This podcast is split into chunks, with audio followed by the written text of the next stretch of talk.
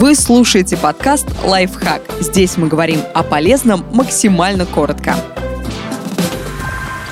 Как понять, что перед вами психопат? Семь признаков, которые помогут сохранить вашу психику успешен. Он может занимать социально значимые и высокоответственные должности, например, быть адвокатом, священнослужителем или генеральным директором. Но также он может достичь успеха в творчестве, как, например, Пикассо, который проявлял признаки психопатии, при этом создал новое направление в живописи – кубизм. Так что не все психопаты антисоциальны и склонны к преступлениям но и преступник. В докладе ФБР утверждается, что преступные наклонности есть у 15-20% психопатов. Это связано с тем, что таким людям проще пренебрегать нравственными нормами, а неспособность испытывать раскаяние может сделать из них рецидивистов предпочитают ночь. Ученые говорят, что психопаты скорее совы, чем жаворонки, как и люди, которым присущ нарциссизм и макиавелизм не зевает. Заразительность зевоты связана с эмпатией, но психопаты в большинстве случаев к ней не склонны,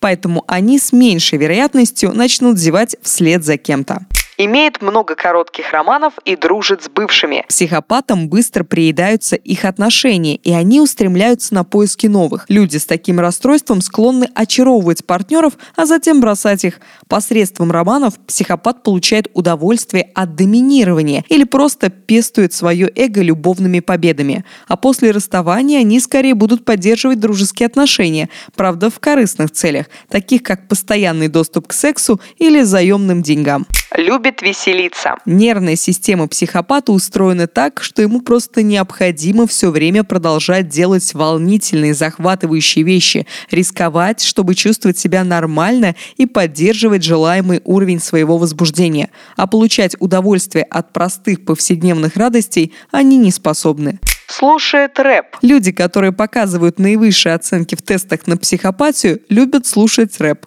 А вот классический рок, джаз и поп-музыка их мало интересует.